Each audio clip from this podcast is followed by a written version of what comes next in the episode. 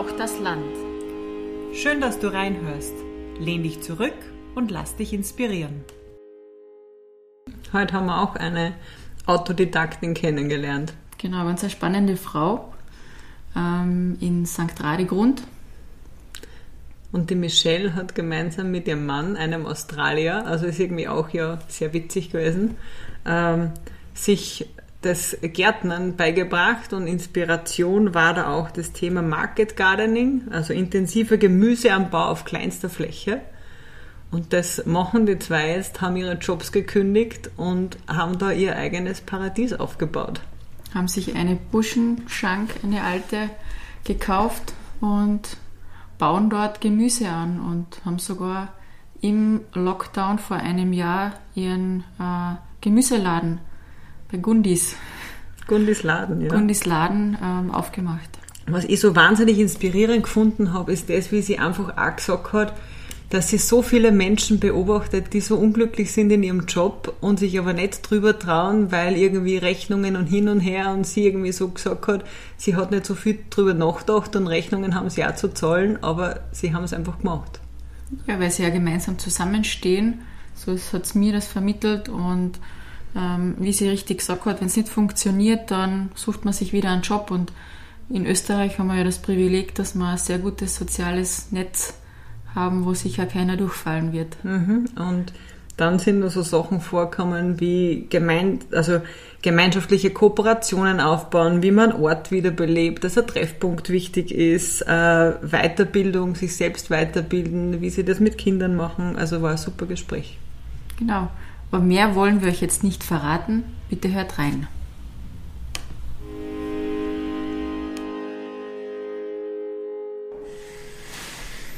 Ja, schön, dass wir heute hier sind. Danke, Michelle, für die Einladung. Ähm, wir beginnen unseren Podcast immer damit, ähm, den mutigen Frauen zu sagen, warum wir sie mutig finden. Ähm, wir finden dich mutig, weil wir jetzt deinen Lebenslauf ein bisschen gelesen haben und von deinem beruflichen Hintergrund, äh, du vom, von den Umweltsystemwissenschaften kommst, mit deinem Mann quasi ein aufs Land gezogen bist und ihr euch autodidakt quasi den Gemüseanbau beigebracht habt. Und für uns ist das ein ganz mutiger Schritt und deswegen sind wir heute hier und wir freuen uns sehr auf das Gespräch mit dir. Danke, dass wir da sein dürfen. Ich freue mich auch. Danke, dass ihr da seid. Ähm, das zweite, womit wir unsere Folgen immer beginnen, ist, wir haben ein kleines Schachtel und da sind so Eisbrecherfragen drinnen. Und ich schüttel das mal und halte dir das hin und zieh eine und wir hoffen, es ist eine, die du gern beantwortest. Wie beschreiben dich deine Freunde? Puh, ich würde sagen, vielleicht mh, hm, lebenslustig, ähm, chaotisch, mhm. ungeduldig manchmal. Mhm.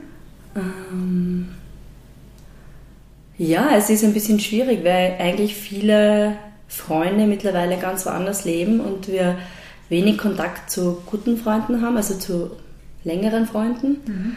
Ähm, aber ich denke prinzipiell, ja, lebenslustig, äh, mutig eben auch vielleicht. Ja. Also wir haben doch auch viele Freunde und Bekannte, die sagen, boah, wir hätten nie gedacht, dass das alles funktioniert, aber super und äh, würde ich auch gerne machen irgendwie. Also nicht das Gleiche, aber auch halt äh, etwas, was mir schon lange im Herzen liegt. Ja, heute in St. Radegrund. Äh, kannst du ein bisschen so deinen Weg erzählen, äh, wie du hierher gekommen bist, wo wir jetzt sitzen? Mhm. Ähm, ich bin eigentlich ursprünglich aus Leoben ähm, und meine Eltern sind dann aber schon recht früh nach Graz ähm, gezogen und bin in Graz aufgewachsen und habe hab dort die Schule besucht und studiert und habe dann auch den Jason kennengelernt. 2006 war das. Und ähm, ja, der war eigentlich auf der Durchreise und wollte dann kurz nachdem wir uns kennengelernt haben nach England weiter. Ich habe ihn dann gefragt, ob er nicht vielleicht warten möchte, bis ich mit dem Studium fertig bin. Habe dann damals gesagt, es wird ungefähr noch sechs Monate dauern. Es hat dann noch zweieinhalb Jahre gedauert, so klassisches Studium. Und äh, eigentlich wollten wir dann nach dem Studium nach Australien gehen. Das war 2009. Und wir haben eigentlich alles schon recht organisiert gehabt, so Containerschiff und äh, Permission to Stay und so. Und mein Chef, also ich habe während der Studienzeit in einem ziviltechnischen Büro äh, angefangen, zum einerseits Zeichnen und Brandschutzkonzepte und Pläne, Baukoordination und äh, der hat mich dann gefragt, ob ich nicht Interesse hätte, ähm, eine, das war gerade so der Beginn vom nachhaltigen Bauen, ob ich nicht Interesse hätte, äh, gemeinsam was aufzubauen mit ihm im Büro. Weil damals gab es eben eine brandschutztechnische Abteilung und ähm, Baukoordination, Arbeitssicherheit und so dieses nachhaltige Bauen war damals gerade so ein bisschen in den Anfängen. Und wir haben dann gesagt, Jason und ich haben dann beschlossen, ja, so ganz ohne Berufserfahrung nach Australien gehen ist vielleicht eh nicht so gescheit mhm. und wir schauen uns das ein Jahr an und das war es dann eigentlich. Und der Jason hat sich am Anfang in Österreich aufgrund auch der Sprachbarrieren und so und ähm, man muss dazu sagen, der Jason ist aus Australien. Der Jason ist aus Australien, genau aus Melbourne und ist eigentlich Flugzeugtechniker. Also der war äh, zehn Jahre in der Air Force und hat äh, an diesen äh, an der F-18 herumgeschraubt und äh, ist dann nach Österreich gekommen oder eigentlich war er mm, auf der Reise oder ähm, wollte sich Europa anschauen und ist in Österreich so ein bisschen bicken blim. Ja, also generell ihm ist das Geld eigentlich ausgegangen, das ist die unromantische Wahrheit. Und er hat sich dann im Univiertel äh, einen Barkeeper-Job gesucht und äh, ja, er war dort Barkeeper und ich war Kundin. und das war eigentlich die sehr unromantische Kennenlerngeschichte von uns. Ähm, ja, und dann hat es dem Jason eigentlich immer besser in Österreich gefallen und dann haben wir gesagt, ja, dann bleiben wir halt einmal da. Und ähm, im Büro hat es auch gepasst, für ihn hat es auch gepasst. Er hat dann auch recht gut Deutsch gesprochen nach einer Zeit und ähm, ja, und dann waren wir in Graz und haben halt so das klassische Arbeitsleben geführt, arbeiten 60, 70 Stunden in der Woche, am Abend halt essen gehen, am Wochenende fortgehen und ähm, dann 2013 haben wir gesagt, eigentlich möchten wir gern ins Grüne, ein bisschen mehr Lebensqualität auch und sind dann nach Weinitzen gezogen und dort waren wir dann auch drei Jahre, aber da hat es eben gewisse Komplikationen äh, mit äh, Servitutswegen und so gegeben und wir sind dann 2015 schlussendlich in Radegund gelandet. Wir sind ja hier in einer ehemaligen Buschenschank. Wie seid ihr auf das Haus gestoßen? Äh, wir haben eigentlich, der Jason war ja so als äh, Australier äh, auch Feuerwehrmann in Australien. Die ganze Familie war bei der Feuerwehr immer schon. Also ich habe so einen uralten Zeitungsartikel, wo die ganze Familie äh, ein großes Foto der Family Who Fights the Fire und äh, er war dann, das war auch ein Grund, warum wir uns am Land recht gut integrieren konnten, also Feuerwehr und so. Und äh, wir haben gesagt, also Jason war bei der Feuerwehr, wir haben die Gegend geschätzt, wir haben eben Freunde auch schon, hatten schon Freunde und haben gesagt, wir möchten eigentlich gern im Norden von Graz bleiben, wo es jetzt vielleicht auch noch nicht so verbaut ist, wo man die Nähe zur Stadt hat, aber trotzdem eigentlich eine sehr ländliche, einen sehr ländlichen Raum und äh, haben dann eigentlich im Internet geschaut, ob wir vielleicht in der Gegend was Passendes finden. Habt ihr gleich noch ein Haus geschaut oder äh, noch einen Grund? Oder? Na, wir haben, es war ja ein bisschen spannend, weil wir waren in Weinitzen, da haben wir so ein sehr kleines Häuschen gehabt und wollten äh, mit meinen Eltern zusammenziehen. Meine äh, Eltern haben in, in Graz eine Wohnung gehabt und äh, wir haben so diesen Traum gehabt, ja, mehr Generationen wohnen, die Alten schon auf die Jungen und dann schon die Jungen auf die Alten. Ähm, wir probieren das und wollten zubauen in Weinitzen und das hat dann leider nicht funktioniert und haben dann gleich nach einem größeren Haus eigentlich Ausblick gehalten und das war schwierig, weil es hat jeder so seine Wünsche und seine äh, ja, Vorstellungen gehabt und jetzt die alle aufeinander zu bringen und wo die Lage passt und der Parkplatz muss groß sein, weil wir sind alle keine besonders guten Autofahrer, also zumindest die Damen nicht. Und äh, eine Busanbindung oder halt eine öffentliche Öffi-Anbindung soll es geben und äh, Nahversorgung, ähm, ja, äh, ein Garten und und und. Ähm, das hat irgendwie alles passen müssen und der Preis schlussendlich auch. Und wir haben dann eben da diese, äh, das ehemalige Gasthaus Pammer oder Buschenschank, das war auch eine Frühstückspension, gefunden und uns eigentlich mit dem Vorbesitzer, mit dem Erich, sehr gut verstanden, weil der ist auch sehr an dem Haus gehangen und ähm, ja, das, hat, das war dann auch ein Grund, oder der Erich war auch ein Grund, dass wir eigentlich das machen, was wir halt machen. Weil man, ähm, er hat eben sich noch ein paar landwirtschaftliche Nutzflächen behalten und hat uns irgendwann dann gefragt, ob wir nicht Lust hätten, mit der Fläche was zu tun, weil er muss das abmähen lassen, aber eigentlich hat keiner was davon. Und ähm, aber habt ihr da schon mit dem Gedanken gespielt, weil man fragt ja jetzt nicht jemanden, der du warst in einem Ingenieurbüro, also ja. sozusagen, ich frage nicht irgendjemanden, magst du jetzt bitte Permakulturlandschaft? Landwirtschaft machen? Mm, ja, ich meine, Erich war, äh, ist, ist ein sehr kreativer und innovativer Mensch und wir haben eigentlich immer gern draußen, also da im, im Hausgarten ein bisschen umgewerkelt mhm. und ähm, ja, er hat dann äh, gemeint, ja, hätte jetzt nicht Lust, da was zu machen und dann hat gesagt, na, wir sind beide berufstätig und wir haben eh keine Zeit und puh, wir haben ja keine Maschinen und nichts, wir kommen auch nicht jetzt aus dem landwirtschaftlichen Bereich ursprünglich. Ähm, aber irgendwie hat es uns auch keine Ruhe lassen und dann haben wir gesagt, ja, wurscht, wir fahren ins Waldviertel. Das ist mal ein guter Start und sind ins Waldviertel gefahren und dann Warum waren wir ins Waldviertel? Ich weiß nicht, es sind dort einfach so, es ist so ganz ein eigenes Platz irgendwie. Also es ist so ganz ein äh, eigener Schlagleit irgendwie, Landschaft. Es sind dort viele Betriebe und, und äh, äh, ja, Betriebe, die uns interessiert haben. Mhm. Also wir waren im, äh, in Spröcknitz bei Sonnentor.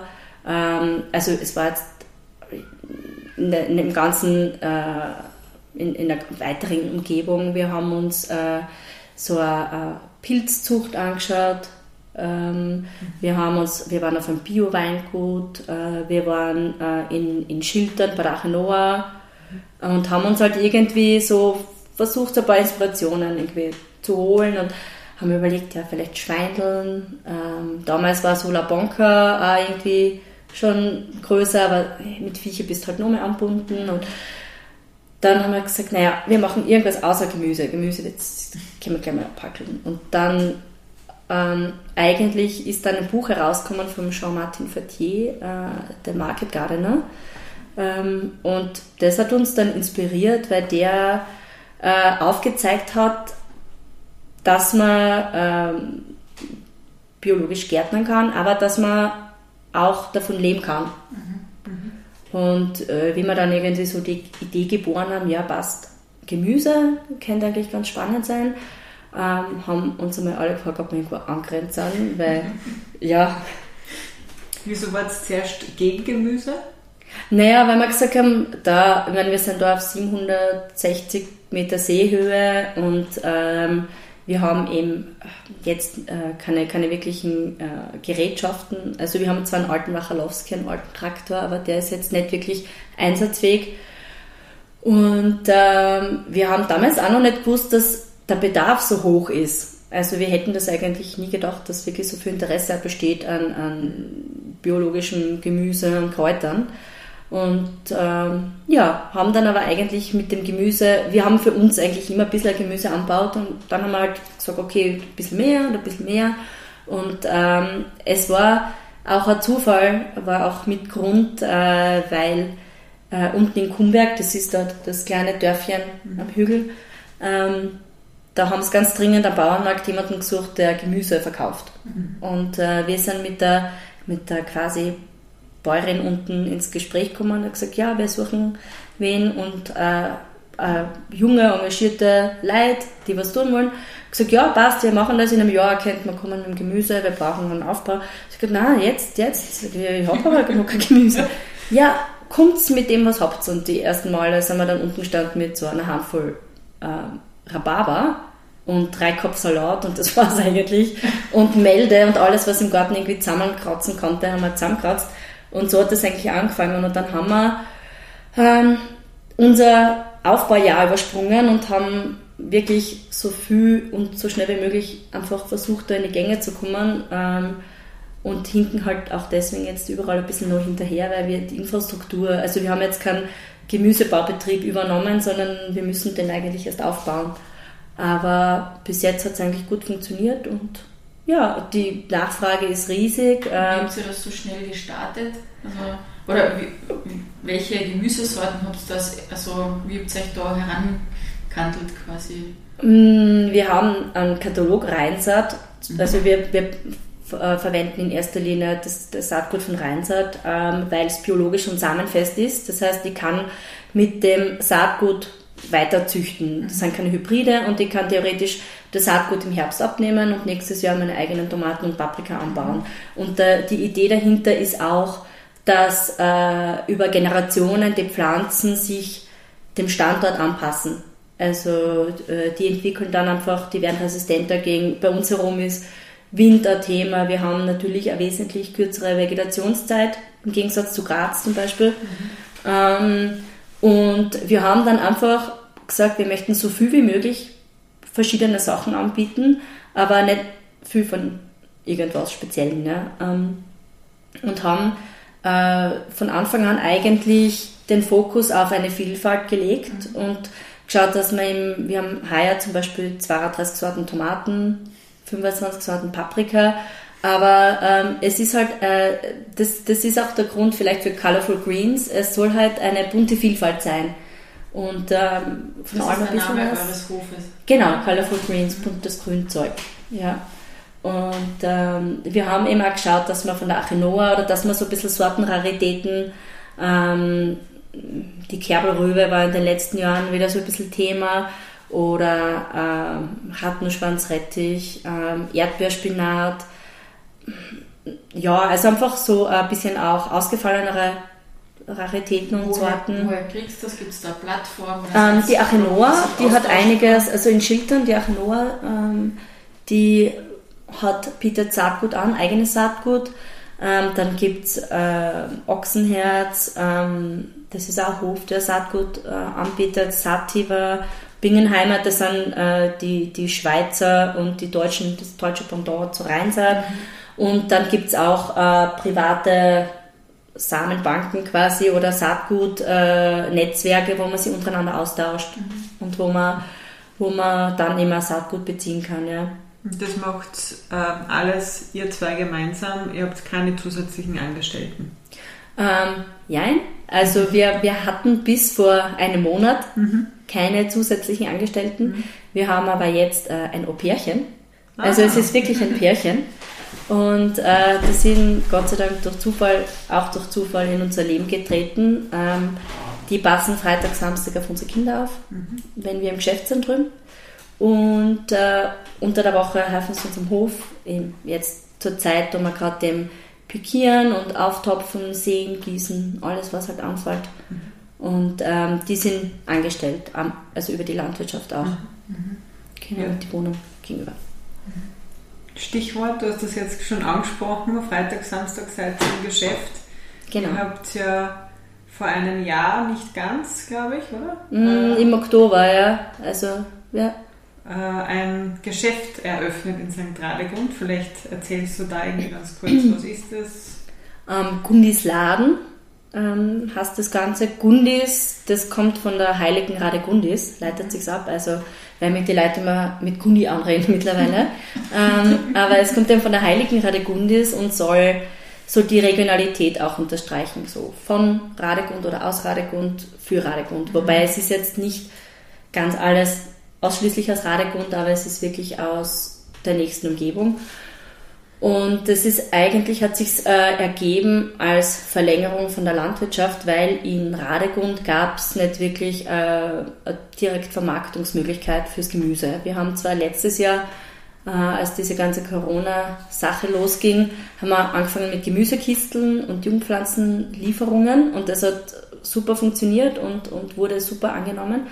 Aber es gibt drüben zwar einen Nahversorger, aber der hat jetzt nicht, äh, wir sind im Bauernmarkt in, in Kumberg und wir waren bis vor kurzem in Weinitzen am Bauernmarkt, aber in Radegund hat irgendwie was gefällt.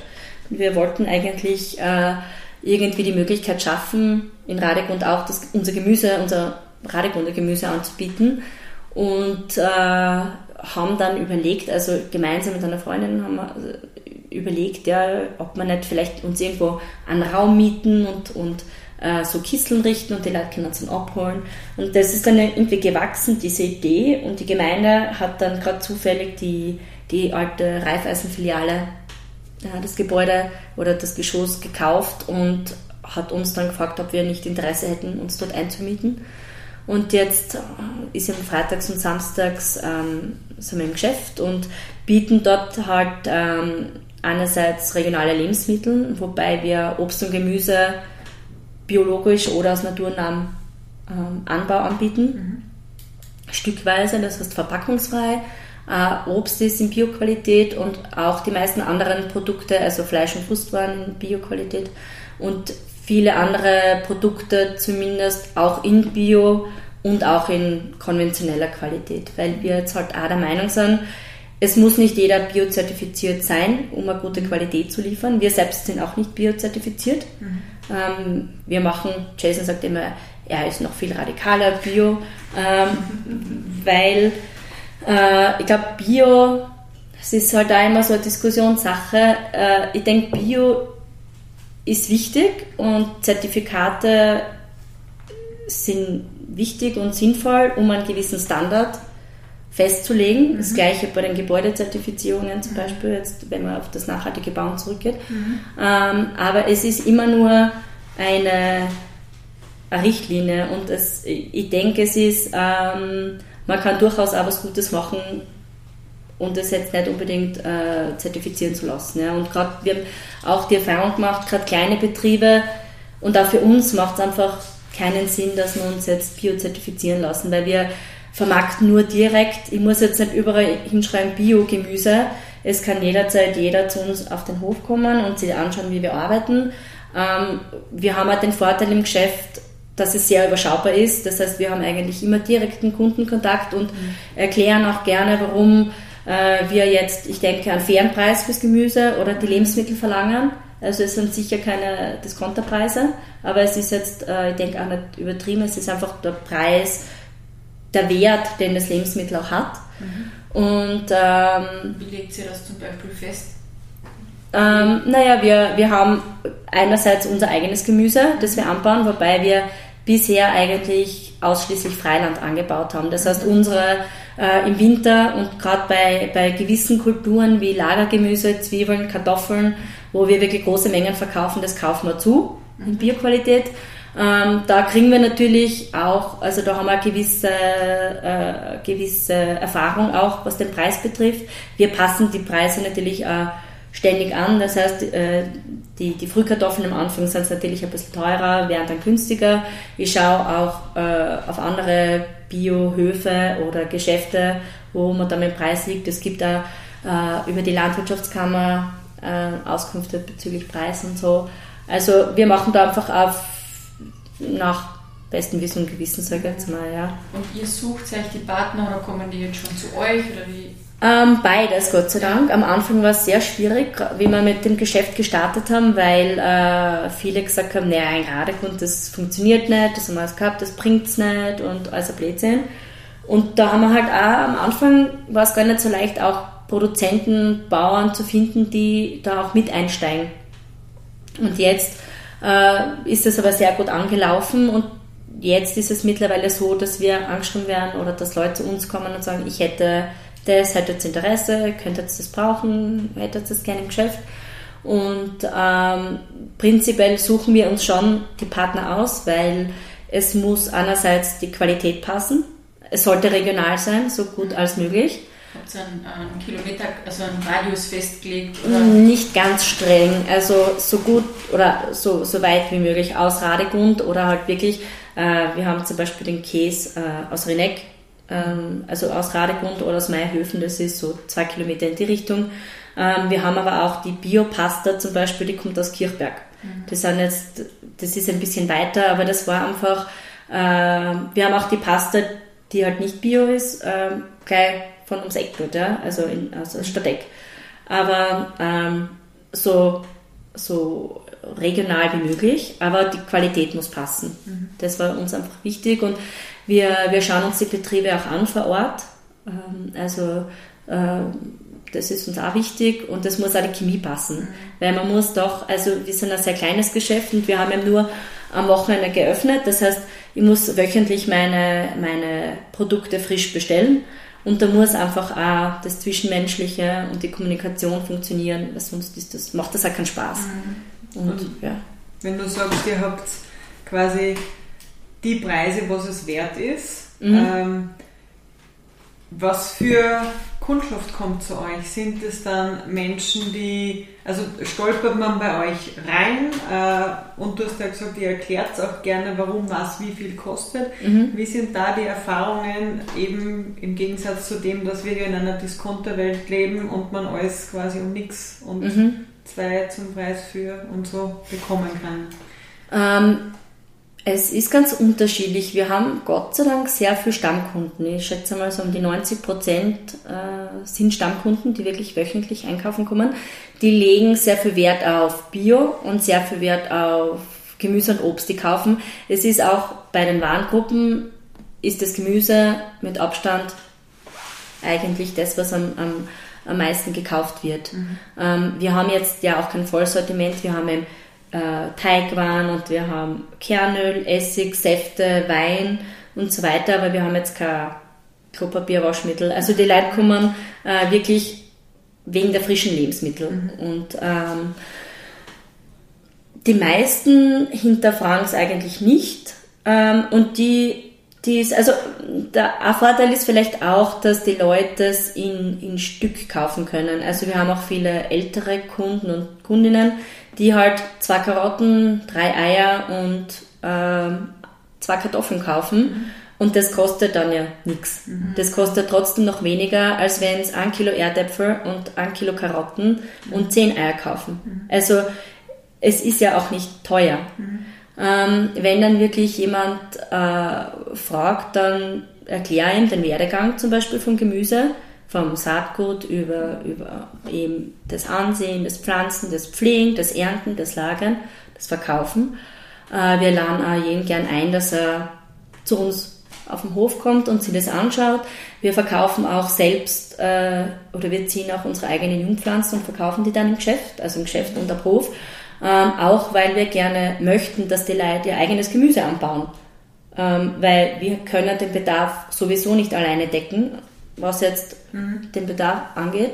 Und die Leute sollen auch ein bisschen Gefühl kriegen, was dahinter steckt. Wie viel äh, ein Krautkopf, den man, ich weiß nicht, monatelang hegt und pflegt, äh, und dann verkauft man um 1,10 Euro. Ja? Und in Wirklichkeit, also äh, den Stundenlohn darf man sich nicht ausrechnen, den man im Gemüsebau verdient, ja, oder generell mit der Landwirtschaft. Aber es ist halt, ähm, ich sage immer, es ist jetzt kein, äh, kein Beruf, sondern es ist eine Berufung, es ist eigentlich ein Lebensstil, der, den wir auch gewählt haben, weil er zu unserem jetzigen Leben gerade passt. Also vor zehn Jahren hätte man das gar nicht vorstellen können, verheiratet mit drei Kindern und äh, Gemüsebauerin. Ja. Ähm, Darf, ich da, darf ich da einhaken, weil das habe Ja. gerade gedacht, das würde mich interessieren. Wenn man, also wenn man deinen Lebenslauf liest, ja, dann sage ich jetzt mal, als Überschrift ist das Thema Nachhaltigkeit. Das findet man auch quasi in den technischen Bereichen deines Lebenslaufs ist irgendwie Nachhaltigkeit drinnen, nämlich auch die Zertifizierung und so. Ähm, aber trotzdem ist es ja ein Mega-Step von einem Bürojob, irgendwie zu sagen, okay, und jetzt traue ich mich und ich kündige und gehe daher und fange da, an. Wie, wie lang hat sozusagen dieses, es fängt an, was quasi die, die Saat fängt an im Kopf, ja, bis zu dem, dass man sagt, okay, und jetzt habe ich gekündigt und ab morgen bin ich meine eigene Chefin mit meinem Mann und habe irgendwie die Landwirtschaft. Gute Frage. Es war eigentlich ganz lustig, weil wir haben gar nicht so viel darüber nachgedacht. Ähm, und das ist, glaube ich, auch generell äh, etwas, wo, wo ich auch viel von Jason gelernt habe, weil der Jason halt auch ähm, Australier sehr offen und ähm, spontan ähm, und das hat, glaube ich, schon auch, äh, der Jason ist so der Typ, der sagt, äh, wir schaffen das schon, wir machen es einmal und dann schauen wir. Und das war irgendwie auch so die Überlegung oder auch Nicht-Überlegung.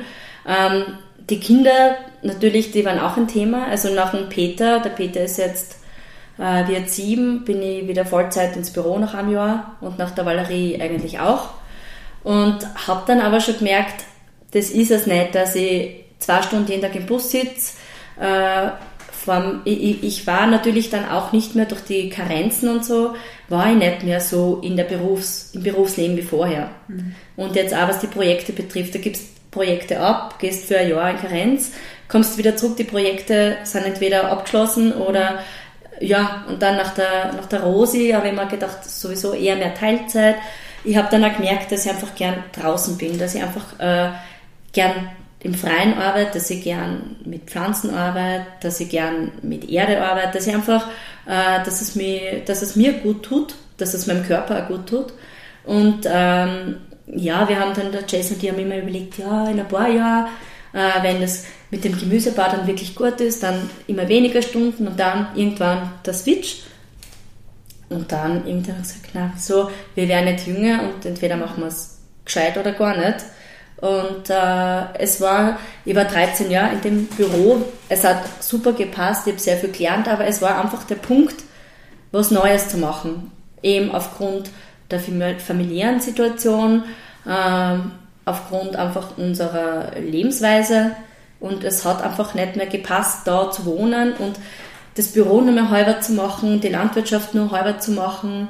Ähm, es hat einfach irgendwie nicht mehr gepasst und ich habe gesagt, ja, passt, wir machen den Cut, wir widmen uns wirklich, äh, wir springen ins kalte Wasser. Es war schon, äh, also ich habe wirklich, ich bin auch froh, dass ich nicht viel darüber nachgedacht habe, weil wir haben natürlich auch äh, Kredite, drei kleine Kinder und ja, mein Job, mein früherer, war sehr gut bezahlt und das ist dann halt natürlich weggefallen. Ja. Ähm, wir haben immer gesagt, okay, äh, Worst Case ist, wir suchen uns wieder einen Job. Also das mhm. war, wir leben ja Gott sei Dank in einer Zeit, wo, wo man sehr flexibel sein kann. Mhm. Und ich glaube, dass man das einfach äh, ja, nutzen sollte, wenn man will. Weil es sind, ich kenne so viele Leute, die sind unglücklich in ihrem Job und die, die ranzt eigentlich an und die wollen eigentlich nicht mehr, aber dann kommt halt immer die Aussage, naja, ähm, aber ich, ich habe ja Rech Rechnungen zu bezahlen und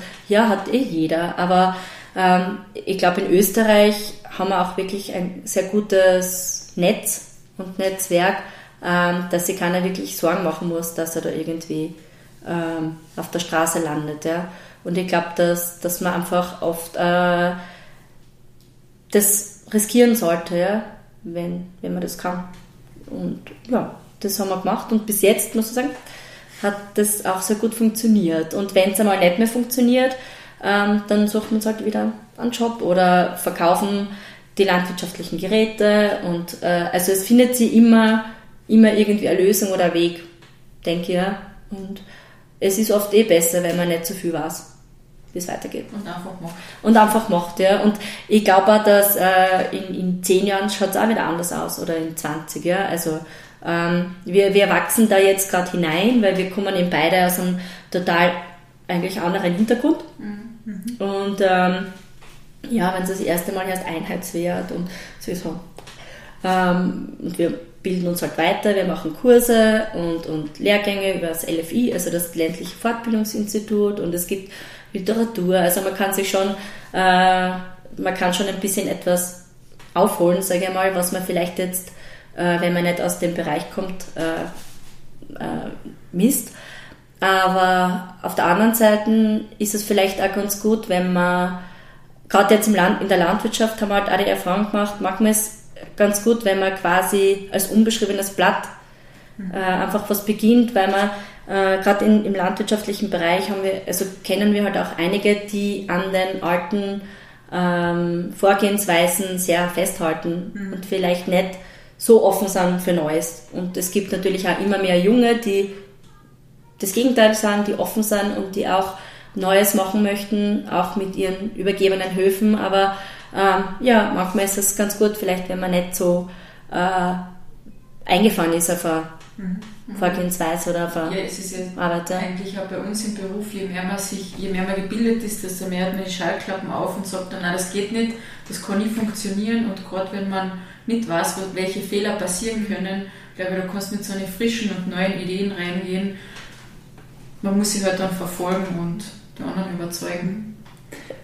Wenn du, wenn du gerade gesagt hast, dass ihr ja beide nicht aus diesem Bereich kommt, ja, mhm. aber du hast auch gesagt, ihr seid, also deine Eltern, glaube ich, sind jetzt hier, du hast vorhin gesagt, wir sind auf einer Villa Kunterbunt und deine Mama kann mal sein, dass sie mit der Zirk spielt. Ja. ja. Welche Rolle haben deine Eltern jetzt hier sozusagen äh, auf diesem Hof? Ist das aufgegangen, dieses, die Generationen helfen einander? Wie schaut das aus? Ähm, ja, es ist, ähm, es ist definitiv, es war definitiv eine Umstellung von Anfang an. Also es waren ja auch nicht äh, ursprünglich so viele Kinder geplant. Und äh, ich kann mich erinnern, die Mama hat bei der Rosi, also die Rosi ist die Jüngste, die ist jetzt ein bisschen über zwei, schön geschaut, dass noch alles kommt. Ähm, aber Hallo. Da ist die Mama. Bitte zu machen. Und die Rosi, ja.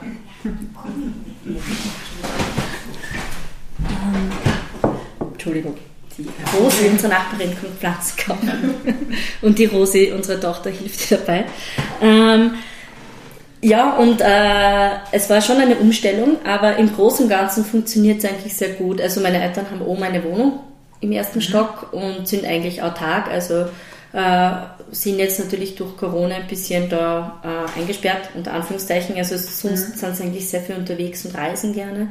Ähm, aber wir haben jetzt auch natürlich, also mh, jetzt ihnen ständig die Kinder äh, umzuhängen, unter Anführungszeichen, das funktioniert nicht so wirklich gut, weil natürlich meine Eltern auch ein gewisses Alter haben oder auch natürlich ihren Lebensabend genießen wollen. Mhm. Und drei kleine Kinder, das ist halt natürlich schon auch nicht zu unterschätzen.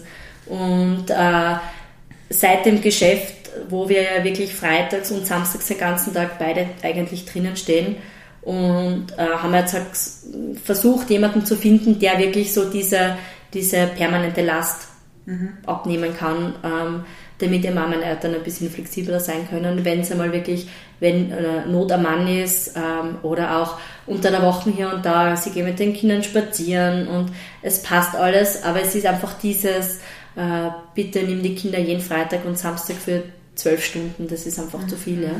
Aber hast du oder habt ihr einen Tipp, weil dieses, man zieht zu den Eltern zurück oder mit der Elterngeneration wieder zusammen, immer da gibt es auch viele Erfahrungsberichte, die sagen, oh Gott und nie und äh, mhm. funktioniert nicht, weil ja, es gibt unterschiedliche Erwartungshaltungen, aus welchen Gründen auch immer. Ja? Hab, mhm. Habt ihr da irgendwie vielleicht etwas, wo du sagst, das ist einfach wichtig, dass man darauf schaut, dass man das trennt oder irgendwie so oder so macht, damit das auch wirklich funktionieren kann und keine Reibereien entstehen?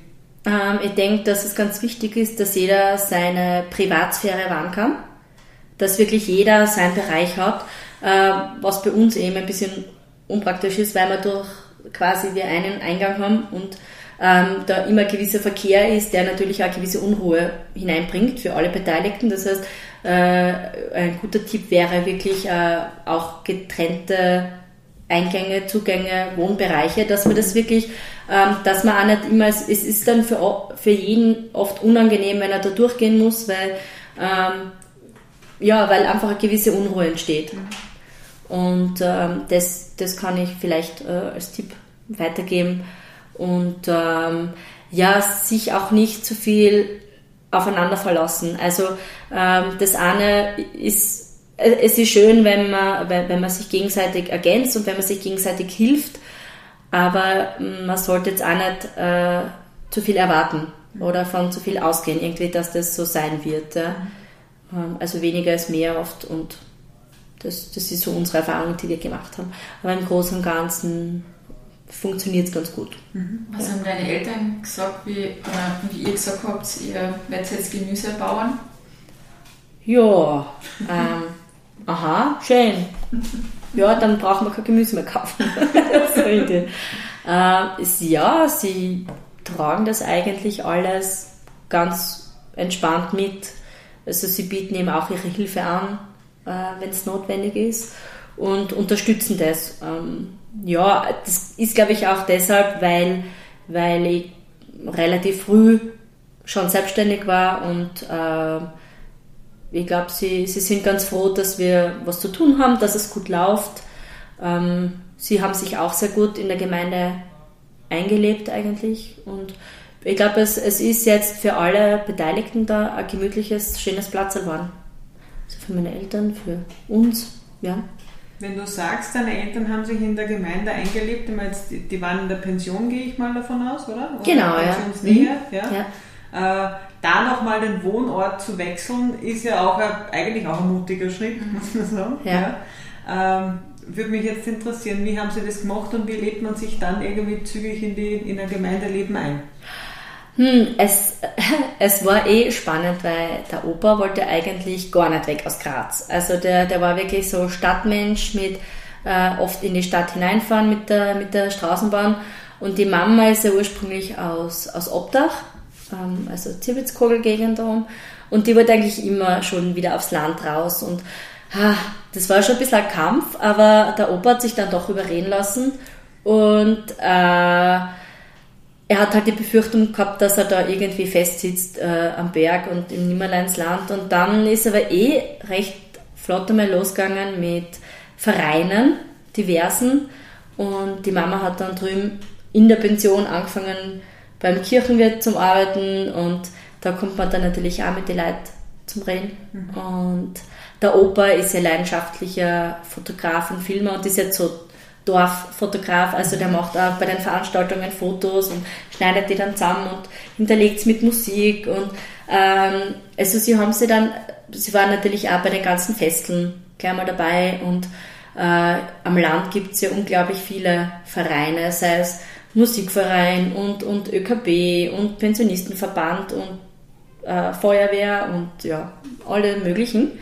Ähm, und da lernt man dann halt die Leute kennen und äh, sie sind ja recht gesellig, also von dem her hat das ganz gut funktioniert und ja, jetzt, das tut ihnen jetzt eh weh mit Corona. Mhm. Also das, so dieses Wegfallen von den Veranstaltungen und, und Fahrten und ja, die waren ja Murz, die haben ja Murz einen Freizeitstress gehabt. Also vor Corona. Bist du in einem Verein? Bin ich immer, ja, ich bin in noch, noch in einem Reitverein, aber seit, seit die Kinder da sind, habe ich irgendwie überhaupt keine keine Zeit mehr zum Reiten. Also das ist, ja, das ist vielleicht eine, ein, ein nice to have eines Tages wieder. Mhm. Ähm, ansonsten, na, so richtig Verein, also da jetzt in der Radegrund eigentlich nicht. Musikalisch bin ich nicht. Feuerwehr, ja, na, ich glaube, der Zug ist abgefahren. und, ähm, und ansonsten, na, also na, eher so äh, alte Sachen, Alumni, aber solche mhm. äh, klassischen Vereine, aber jetzt nichts Gemeinschaftliches. Aber es war natürlich, das war ein Grund, warum wir machen, was wir machen, weil wir halt wirklich in der Gemeinde aktiv was bewirken können und mhm. was ändern können, weil wir den Leuten sehr nah sind. Ähm, und das war, das war halt so im Gegensatz zu meinem Bürojob, der auch super war. Ähm, aber du hast halt für einen Auftraggeber gearbeitet, der wieder für einen Auftraggeber arbeitet und du warst halt immer irgendwie, also du hast jetzt persönlich nicht so viel Einflussmöglichkeit gehabt, aktiv was zu ändern oder was zu tun. Mhm. Ähm, und die Projekte waren ja oft auch irgendwo im Ausland. Und das hat natürlich, ja, es ist was anderes, wenn du bei dir im Dorf was verändern kannst. Und, und äh, das, das war schon auch äh, ein großer Reiz an der ganzen Sache. Und ähm, dieses in einen, in, eine, in einen neuen Ort zu ziehen und vor allem irgendwie im ländlichen Bereich, da ist man ja dazu gerostet. Mhm, ja. ja. Fühlt ihr euch noch als die Zugrasten oder wann gibt es einen Punkt, wo man sagt, so jetzt sind wir einheimisch da oder wie, wie, wie ist das für euch? Und vor allem auch mit dem Jason, der sozusagen nicht einmal native ist. Ja, da ja. kommt noch mal eine, noch eine Zusatzkomponente dazu. Das stimmt. ähm, es ist lustig beim Geschäft, äh, es gibt ein paar so Produzenten, Lieferanten, die bessern mich nur immer aus, wenn ich, wenn ich äh, Hochdeutsch spreche. Und äh, das heißt nicht Kartoffel, das heißt Erdapfel und also ich werde dann schon auch also, äh, zurecht gestutzt, ähm, auf eine sehr charmante Art und Weise. Äh, ja, wir sind die Zurkasten, aber trotzdem glaube ich, ähm, stehen wir mitten im Leben da im Ort. Also auch wenn ich jetzt, wenn ich jetzt noch nicht 20 Jahre da lebe oder wohne, aber ähm, wir kennen Gott sei Dank mittlerweile viel Leute und ähm, es ist natürlich auch klasse in so einem kleinen Dorf, dass man jeden kennt, dass man, wenn man, äh, dass die Kommunikation mit der Gemeinde, die Wege wesentlich kürzer sind als in einer Stadt wie Graz, wo ich um Termine ansuchen muss, bis ich mal irgendwo hinkomme. Da äh, triffst den Bürgermeister auf der Straße, ah, ja, könnte man das besprechen. Das ist alles so die direkten Wege. Das ist einfach etwas, was wir sehr schätzen und ähm, wir bezeichnen uns jetzt auch nicht als Bauern, sondern wir sind Gemüsegärtner, weil wir eben auch nicht wirklich jetzt so diesen Hintergrund haben. Ähm, ja, aber wir stehen da dazu und ähm, ja, das passt irgendwie. Also ich könnte jetzt nicht sagen, dass ich da jetzt äh, Urbäuerin bin. so, weil du zum Gemüse zurückgekommen bist, hast du ein Lieblingsgemüse? Mein Lieblingsgemüse? Boah, ich mag eigentlich alles recht gern. Zuckerschoten sind fein. Oh, die Karotten, die Buntkarotten mit Grün, wenn du die so richtig aus dem Boden rausziehst und gleich abbeißt, das ist schon fein. Ähm, ja, hätte ich gesagt, ist auf die Schnelle. Ich habe gelesen, du fermentierst auch Gemüse. Ja, wir fermentieren sehr viel. Ähm, das hat sich eigentlich ergeben äh, aus einer Not, unter Anführungszeichen. Wir haben natürlich, wie wir da mit dem Gemüsebau angefangen haben, haben wir natürlich gewissen Überschuss auch gehabt, den wir halt nicht direkt vermarktet haben. Und dann sind wir mit dem Gemüse da gesessen und gesagt, naja, alles können wir nicht essen, ähm, eingefrieren ist nicht meins. Äh, in Öl einlegen, gut, das Öl ist teuer und dann schmeckt es nach Öl mhm. oder halt nach Gemüse in Öl. Äh, das gleiche ist mit dem Essig. Gut, der Essig ist auch teuer und dann schmeckt es auch Essiggemüse. Und dann fermentieren wir halt und dann haben wir so ein, zwei Jahre wirklich wilde Sachen gemacht. Also von Kohlsprossen fermentieren über Kopfsalat, über Pflaumen, alles Mögliche. Ähm, und jetzt mittlerweile äh, haben wir so einige Fermente. Wir machen ja Workshops, Fermentierworkshops und äh, alles, was quasi, äh, mittlerweile ist es sogar so, dass wir so viel fermentieren, dass wir Gemüse zum Fermentieren auch zukaufen. Mhm. Äh, wir ver verkaufen das immer in Graz im Kaiser-Josef-Markt, das fermentierte Gemüse. Und äh, ja, es ist eigentlich äh, eine sehr gute Alternative, weil es ein sehr naturbelassenes Produkt ist. Es wird eben nicht gekocht, es wird nicht gefroren. Es ist eigentlich äh, frisches, rohes Gemüse, das eben fermentiert ist, das eigentlich haltbar ist. Man braucht äh, jetzt keinen, Energie, keinen großen Energieeinsatz dazu, um das herzustellen. Ähm, das Gemüse wird im Prinzip geschnitten, gesalzen, gewürzt und dann eingestampft, so wie früher, wie man es mit dem Sauerkraut gemacht hat, und dann stehen gelassen und im Prinzip macht das sein Ding und ist dann haltbar und ist trotzdem gesund und fördert die Darmflora und so weiter. Also das ist ja jetzt eh gerade ziemlich in das Fermentieren, aber es hat sich bei uns eigentlich aus einer Notwendigkeit heraus ergeben, ja. Mhm. Mittlerweile ein ziemliches Sortiment an Gärtöpfen, mhm. die da, also zwei Tage lang wird da geblubbert und dann kommt es in die Wirtschaftsküche und blubbert bei niedrigeren Temperaturen weiter, bis sie dann in ein Liter Gläser abgefüllt werden und in den Kühlschrank wandern. Also hinten da grenzt die Wirtschaftsküche an. Da haben wir geplant, dass wir wirklich so eine Produktionsküche hinein mit Nieroster hineinbauen eines Tages. ähm, aber ansonsten noch ist das, das macht alles ihr zwei noch selber oder genau. Helfer dazu? Nein, das machen alles wir selbst. Das ist so Winterarbeit auch. Es ist eher, also wir sagen jetzt ist so fast Ende der Fermentierzeit, weil jetzt eigentlich, also man kann das ganze Jahr fermentieren, aber im Sommer zu fermentieren ist ein bisschen riskant wegen den hohen Temperaturen, weil dann die Fermente oft schnell weich und sauer werden. Also das ist eher besser so quasi und auch so wie man es früher gemacht hat, äh, Spätsommer, Herbst, die Ernte eigentlich ähm, fermentieren oder, oder einlegen. Und ähm, ja, also jetzt ist so Ende, wobei Kimchi machen wir mittlerweile fast das ganze Jahr durch eigentlich. Aber so die Krautfermente und äh, das ganze Wurzelgemüse, das ist jetzt dann, also jetzt ist so mit, mit Wintergemüse ist jetzt ziemlich Ende, jetzt kommt dann das Frühjahr und da kommen dann natürlich auch einige Sachen, die jetzt nicht so klasse zum Fermentieren sind, wie Tomaten und äh, Paprika geht schon wieder ganz gut, Chilis geht auch sehr gut, aber das ist eher Spätsommer und jetzt im, im Frühjahr Mm, ist bei uns in erster Linie die Pflanzenanzucht an erster Stelle und äh, Sehen und, und ähm, Pflanzen und vorbereiten. Dann im Sommer ist die Erntezeit und dann in Herbst hinein ist es dann eher wieder zum Fermentieren und Verarbeiten. Und auch die Kräuter, die wir dann immer zu Kräutersalzen und verarbeiten, die, die sind eigentlich auch Sommer, Herbst. Werden die dann geschnitten und verarbeitet. Mhm. Und das, das passt gut. Hat sich durch Corona bei euch was verändert? Ja, der Bedarf und die Nachfrage vor allem. Also jetzt für uns persönlich sehr wenig, weil wir sowieso aufgrund der Arbeit und der Kinder kaum wohin kommen. Ähm, und die, die Nachfrage beim ersten Lockdown hat sich vervierfacht von einem Tag auf den nächsten. Ähm, ja, gen generell denke ich, dass dieses ganze Thema der Regionalität und Nahversorgung ein wichtigeres geworden ist durch Corona. Die Leute wissen das jetzt wieder ein bisschen mehr zu schätzen. Und ansonsten hat sie für uns jetzt persönlich eigentlich recht wenig getan, weil so Urlaub fahren kommt für uns zurzeit nicht in Frage. Ähm, unsere Kinder können Gott sei Dank hinausgehen. Ähm, das Homeschooling hat Gott sei Dank auch besser funktioniert als befürchtet.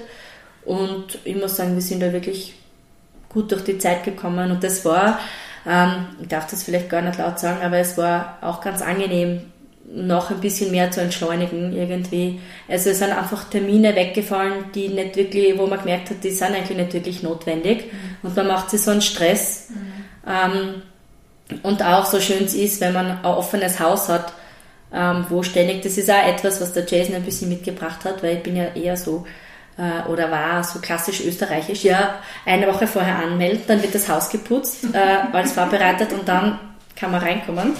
Die Batschen sind natürlich schon da, was ich hin kann. Und der Jason ist so der Typ, yeah, no worries, come in, relax. Und äh, da hat es mir am Anfang hat's mir einige Male ziemlich ausgehängt. Aber jetzt mittlerweile hat sich das gut eingespielt. Aber es war schon auch einfach mehr Zeit für die Familie und ruhiger, weil einfach dieser Verkehr so ein bisschen weggefallen ist jetzt am Hof. Mhm. Das war irgendwie auch schön, muss ich sagen. Wie ja. kommt man jetzt zu euren Produkten? Also im, im Hofladen, also im Laden eigentlich? Genau. Freitag und Samstag? Genau. Oder äh, es kann ja jederzeit jeder gern anrufen und äh, bei uns da vorbeischauen. Also gerade wenn man Pflanzen auf der Suche nach Pflanzen ist, ist es leichter, wenn man es direkt am Hof kauft, weil wir nur eine ganz kleine Auswahl mit ins Geschäft nehmen, weil es mhm. platzbedingt und, und äh, für die Pflanzen es nicht ideal ist. Ähm, ja, am besten. Homepage? Wir arbeiten daran, das ist ein nice to have. Also ja, gar nicht ähm, notwendig scheinbar, oder? Es ja. muss ich sagen, es funktioniert sehr gut durch Mundpropaganda mhm. und äh, wir nutzen oder versuchen Social Media, also Facebook ein bisschen zu nutzen, aber da hinke ich ein bisschen hinterher immer mit Posts und so. Ähm, aber es ist alles noch so ein bisschen im Aufbau, es geht irgendwie alles schneller, als wir gedacht haben. Also dieser, es ist so ein gewisses Momentum und eine Dynamik und es geht dahin und äh, wir möchten eben jetzt dann, wenn es wärmer wird, auch Picnic to Go anbieten im Geschäft drüben, mhm. weil wir halt, also im Geschäft drüben, wir haben einerseits die Lebensmittel, dann der zweite Bereich ist das regionale Kunsthandwerk, mhm. wo man halt äh, kleine Geschenke, Mitbringsel auch, äh, Keramik, gestricktes, genähtes, was auch immer, ähm, erwerben kann, weil wir ja auch zwei Gesundheitseinrichtungen haben in St. Radegund, also die Privatklinik und die PVA. Und meine Mama selbst früher öfters auf Kur war und die hat halt immer irgendwas mitgebracht und das war auch ein Grund, warum wir das mit ins Brot geholt haben. Und ein Bereich im Geschäft, der jetzt leider noch ein bisschen brach liegt, ist eben auch die Möglichkeit, dass man was konsumiert, dass man ein bisschen was genießt, ähm, gutes Weinchen und vielleicht äh, ähm, eine kleine Brettljausen, also Brettljausen, ein paar Häppchen dazu oder so. Und das soll ja auch ein bisschen, das, das Geschäft soll ja auch ein bisschen als Plattform genutzt werden mhm. für Workshops ähm, mit umweltrelevanten Themen, sei es jetzt, keine Ahnung, gärtnerische Geschichten, Wildkräuter oder Kräuterthemen äh, ähm, oder wir haben jetzt dann eine Dame, die macht eben die möchte einen Seifenworkshop machen. Also bis wann es wieder Corona-technisch möglich ist. Aber es soll natürlich schon auch ein bisschen ein Treffpunkt sein im Ort. Das war schon ein Grund, äh, die Ortsbelebung, weil natürlich Radegund äh, am Fuße des Schöckels ist so ein Durchfahrtsort, der halt am Wochenende sehr stark frequentiert ist. Und die Leute fahren durch bis zur Talstation auf dem Schöckel und wieder retour. Und ähm, ja, da ist halt auch die Idee, dass man das Ganze ein bisschen in den Ort holt und aufgrund der begrenzten äh, Verabreichungsplätze haben wir halt gesagt, naja, eigentlich wäre es nett, wenn die Leute ihr Essen im Geschäft holen und sie dann irgendwo auf ein Wiesen setzen. Und wir haben immer eine, eine Karte von einem Architekten, einem Befreundeten, ähm, machen lassen, äh, skizzieren lassen, wo es nette Platzeln gibt in Radegrund im Ort. Das heißt, ich muss jetzt nicht zwei Kilometer hatschen mit meinem Korb. Und ja, das sollte, also an dem arbeiten wir jetzt auch. Also es sind viele kleine Projekte, viele Ideen. Ähm, aber der Tag hat halt nur 24 Stunden. das ist Hast du das gleiche Problem wie unser, Ja, das ist ein bisschen das Problem. Aber ja. Schade, dass wir schon zum Ende kommen. Ja. Wir könnten noch stundenlang weiterreden mit dir. Ähm, wir schließen unseren Podcast immer mit einem Wordrap. Ich fange mit ein paar äh, Wörtern an und ich bitte dich, die Sätze zu vervollständigen. Ähm, Brauchst Angst. Brauchst Angst. ähm, welches Gemüse würde dich am besten beschreiben? Karotte? okay. Damit beeindrucke ich. Lautstärke manchmal vielleicht. Das kommt aber von den Kindern. Die war früher nicht so laut. da kommt die Diva in mir durch. Das sind alles ganz schwierige Fragen. die Diva in mir durch. Ähm, ja, ich glaube, wenn, wenn Männer äh, den Tisch abrammen und es dann nicht schaffen, dass es äh, bis den ganzen Weg bis in die Geschirrspüler schaffen, ja, sondern dann so, das ist auch so, was mir spontan einfällt. Aber wenn ich mehr Zeit hätte, würde das nicht einige sein wollen. Darauf würde ich nie verzichten. Kaffee. Mhm. Darf ich eine Zwischenfrage stellen? Für unsere, wir haben eine Playlist ja. äh, von jeder Frau ein, ein Lied. Welches Lied verbindet Australien mit Österreich? Also euch beide. Painted Black vielleicht? Okay, danke. Ja. Mhm. Zum Lachen bringt mich die Rose. Welche mutige Frau würdest du gerne treffen? Brigitte Wolf. Mhm.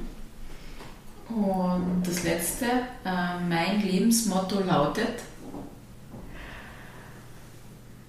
Einfach loslegen, einfach probieren, ähm, nicht zu viel drüber nachdenken und schauen, wo die Reise hingeht. Ja, genau. Super. Danke. Vielen Dank für gerne. deine Zeit, fürs Gespräch. Sehr gerne. Schön, dass wir dich hier in deiner Reisestation besuchen durften. ja, gerne. Ich hätte mir nicht gedacht, dass ich eine Stunde lang reden kann.